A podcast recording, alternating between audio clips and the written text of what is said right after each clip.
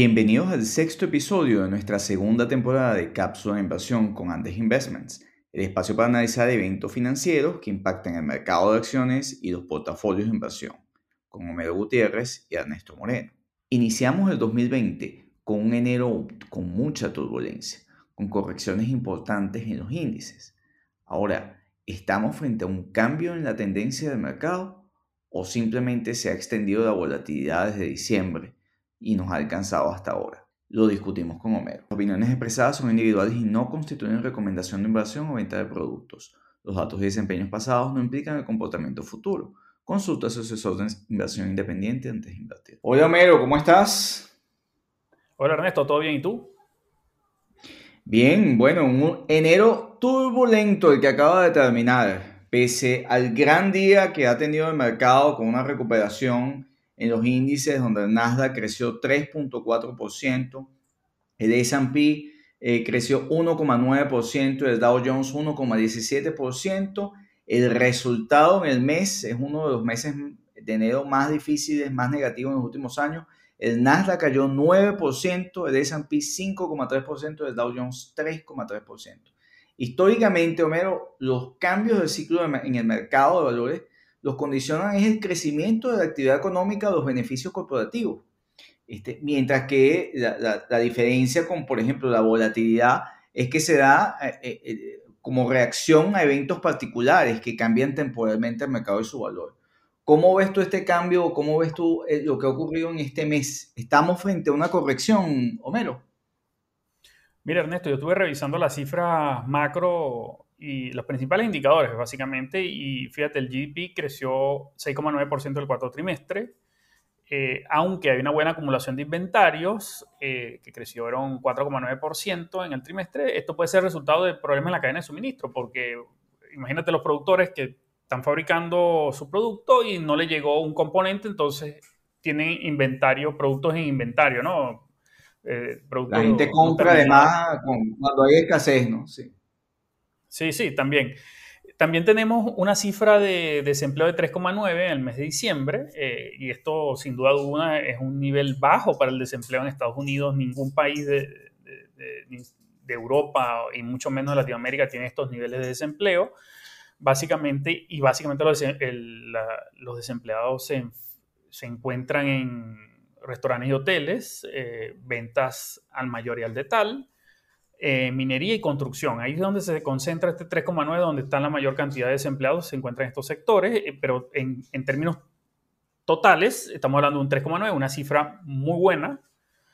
Eh, también tenemos en la cifra de las vacantes, ¿no? En Estados Unidos todavía, aunque se publica mañana la cifra de diciembre, todavía creemos que esta cifra va a ser elevada. Recordemos que en noviembre estaba por encima de los 10 millones de vacantes abiertas en Estados Unidos y, te puedo nombrar sectores con más de un millón de vacantes abiertas. Y tenemos nuevamente transporte, servicios públicos, servicios profesionales y negocios, y el sector de leisure and hospitality, ¿no? que también sigue eh, teniendo un alto nivel de, de, vacantes abiertas que no, logran, que no logran llenar. Y por último, Ernesto, el otro indicador es la inflación, que ciertamente tocó un máximo de 7% en diciembre, ¿no? pero en el mes de diciembre ya algunos grupos empezaron a mostrar una desaceleración e incluso un descenso en los precios, ¿no? Como el caso de energía, que es 0,4% en diciembre, que esto engloba combustibles, el servicio eléctrico, pero fuera del, sector de energía, que ya todos sabemos que es muy volátil y va, acompañando los precios del petróleo, tenemos que productos de cuidado personal eh, crecieron, la inflación fue cero en diciembre y los, y los servicios de transporte cayeron en 0,3%. Entonces, desde el punto de vista macro, muy pocas cosas han cambiado con respecto al, año pasado, ¿no?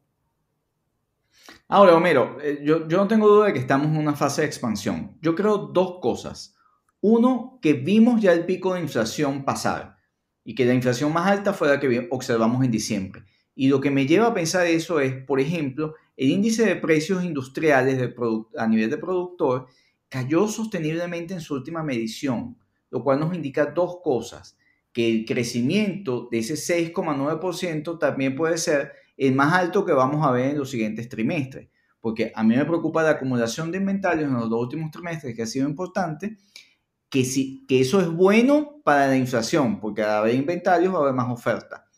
Como también creo que las cifras de empleo no van a ser tan buenas en este noviembre, en este diciembre, enero, porque el Omicron creo que afectó, eh, o es mi expectativa, afectó sensiblemente la oferta, la oferta de trabajo. Ahora, si no estamos en una corrección, porque eh, estamos en una fase de expansión económica con sus bemoles, entonces, ¿qué es lo que está generando tanta volatilidad?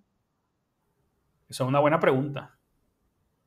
Bueno, fíjate que yo, ah, nunca he visto tanto hostigamiento a un jefe o un presidente de la Fed como lo que he visto en las últimas ruedas de prensa eh, eh, que ha dado Jay Powell, tratando eh, los medios de comunicación de que diga que estamos en una situación muy crítica y que va a subir abruptamente las tasas de interés. Creo que el mercado ha generado muchísima ansiedad por ver unos cambios que no se van a dar porque no son quizás necesarios.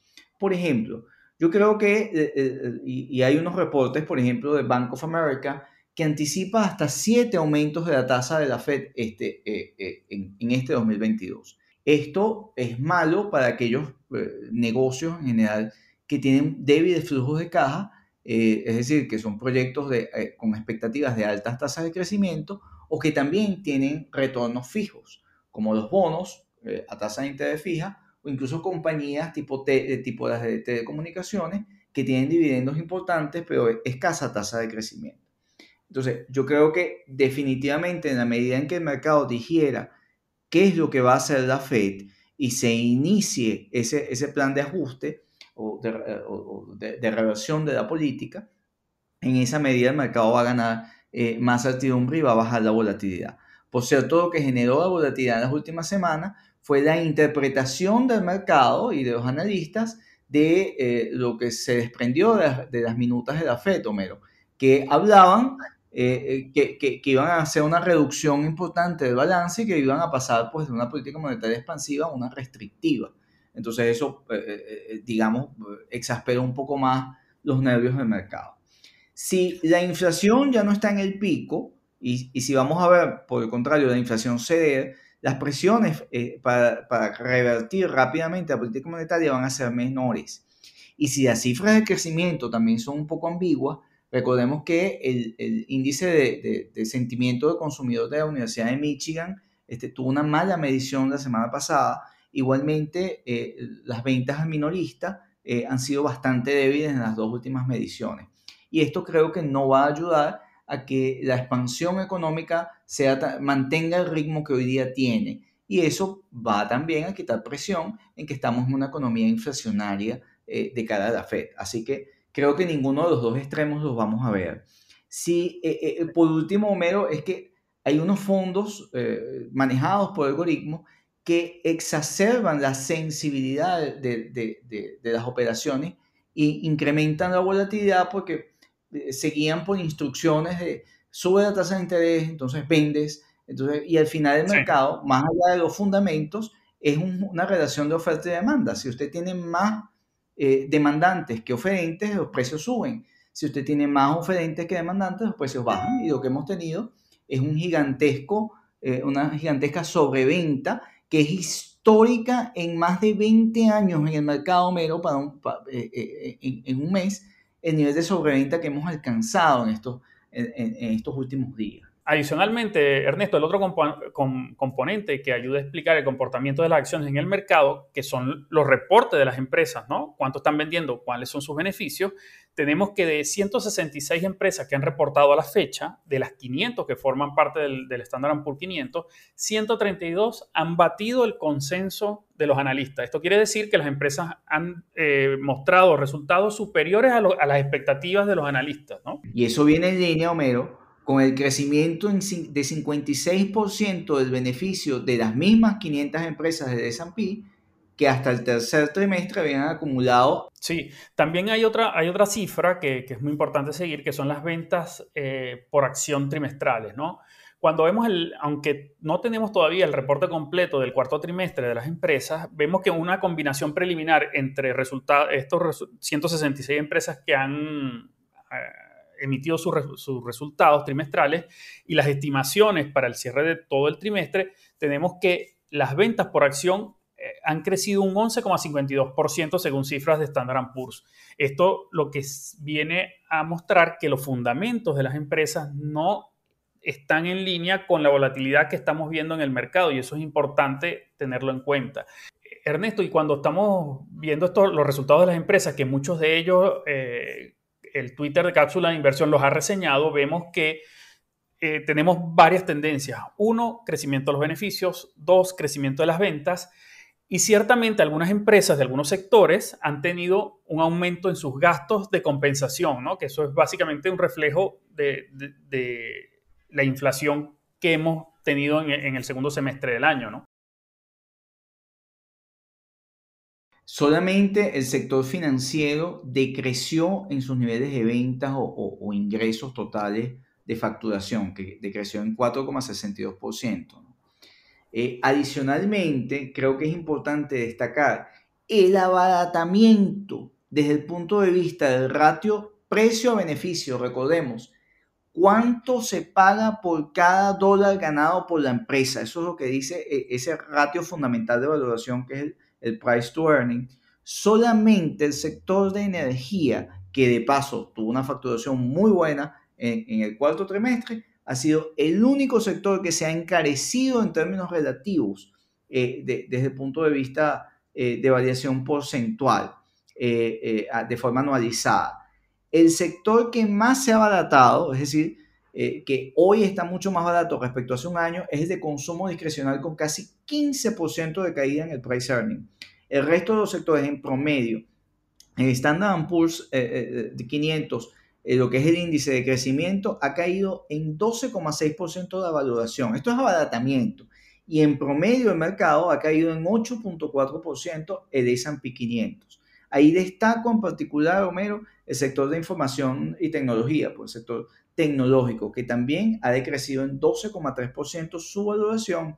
Importante destacar algunos subsectores Evidentemente, la parte de, petróleo y gas y de equipamientos ha sido el subsector con más ganancia en términos relativos del coeficiente price earning, es decir, se ha encarecido respecto a como estaba hace un año en 12,7%, mientras que el sector de, entretenimiento y de películas es el que más ha caído del subsector en 22,2% en en el mismo horizonte de tiempo. Ahora, Ernesto, eh, te preguntaría, dado estos fundamentos que estamos viendo, dado el, comportamiento de las ventas, de los beneficios, esta volatilidad en el mercado, ¿quiénes son los ganadores y quiénes son los perdedores, no? Bueno, evidentemente, como lo acabamos de ver, los, primeros perdedores de esta, película son aquellas empresas que no son rentables hoy.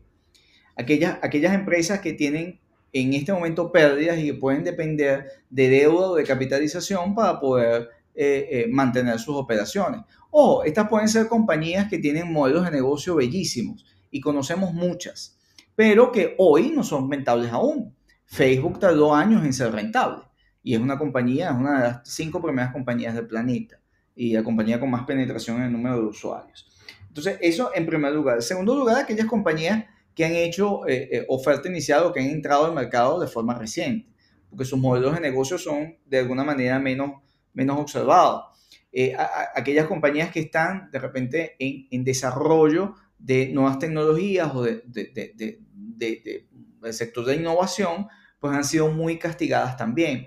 Y en particular esto se vincula a las eh, em, eh, compañías que suelen usar o que suelen tener los, el público retail. de acuerdo a la base de datos de Robinhood, digamos el índice de compañías que, que cotizan o que más se mueve en Robinhood también es uno de los que más ha tenido, ha, tenido caída, quizás por la volatilidad que ha agregado una cantidad de personas pues moviéndose eh, eh, en el mercado. También es destacable que aquellas compañías que se parecen a los bonos, porque los bonos en general han tenido también su, su, golpe eh, bajo la expectativa de crecimiento de las tasas de interés, los yields han aumentado, los rendimientos y por tanto los precios de los bonos han caído y esto es un comportamiento que puede mantenerse eh, eh, todavía hacia adelante si se espera un, o para aquellos que esperan un crecimiento importante de las tasas de interés de la Fed.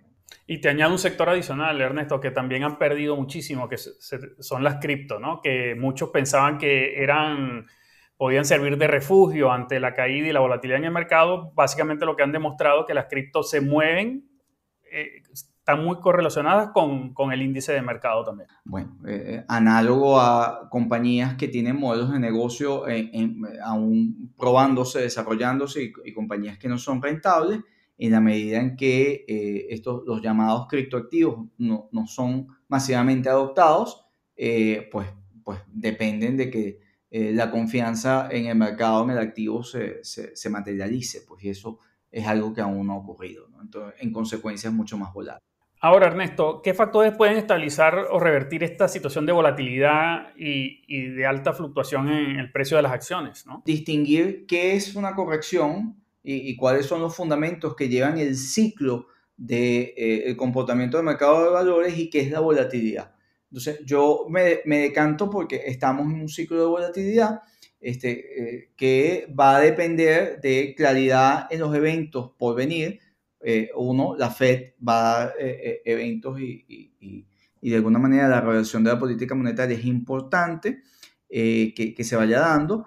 Eh, yo me identifico con que eh, eso va a ser gradual eh, porque no estamos hacia una economía que vaya a avanzar en inflación, como tampoco estamos en una economía que, que va a seguir sosteniendo un crecimiento acelerado sobre el 6% en su actividad. O sea, ni una cosa ni la otra. con quizás menos aumentos de la tasa de interés de lo que espera el mercado. Entonces, en la medida que comience a materializarse y haya claridad en eso, la volatilidad tendrá, tendrá a bajar. Ahora, los rendimientos de las compañías están siendo muy sólidos al, día de hoy, cierre del mes de enero, faltan compañías fundamentales en el S&P 500, falta Facebook, falta, falta, Amazon, falta Google, entre las eh, seis más grandes, y en la medida en que esos beneficios corroboren que estamos en una fase de expansión, que las economías están, que las empresas están aumentando sus, sus márgenes, que las ventas siguen aumentando, las valoraciones van a seguir siendo atractivas como eh, eh, una alternativa para los inversionistas o para aquellos que están sentados en, sobre efectivo. Sí, Ernesto, para concluir yo eh, quiero añadir que en un mercado que está caracterizado por la elevada volatilidad que estamos viendo y que vimos durante el mes de enero, la única alternativa razonable para los pequeños inversores es mantener el foco en los fundamentos de las empresas, cómo están esos modelos de negocio avanzando, cuál es el flujo de caja de las empresas, cuál es la perspectiva de crecimiento y oportunidades que puedan capitalizar estos modelos de negocio y enfocarse básicamente en los resultados de las empresas. Y no ver, Homero, el precio de la acción. Vean lo que están pagando por unidad de beneficio, por unidad de venta y por unidad de flujo de caja. Y eso les garantizo que se ha abaratado sustancialmente en las últimas semanas y puede ser oportunidad de hacer su promedio de compra. Bueno, Ernesto, hasta la próxima cápsula. Hasta la próxima, Melo.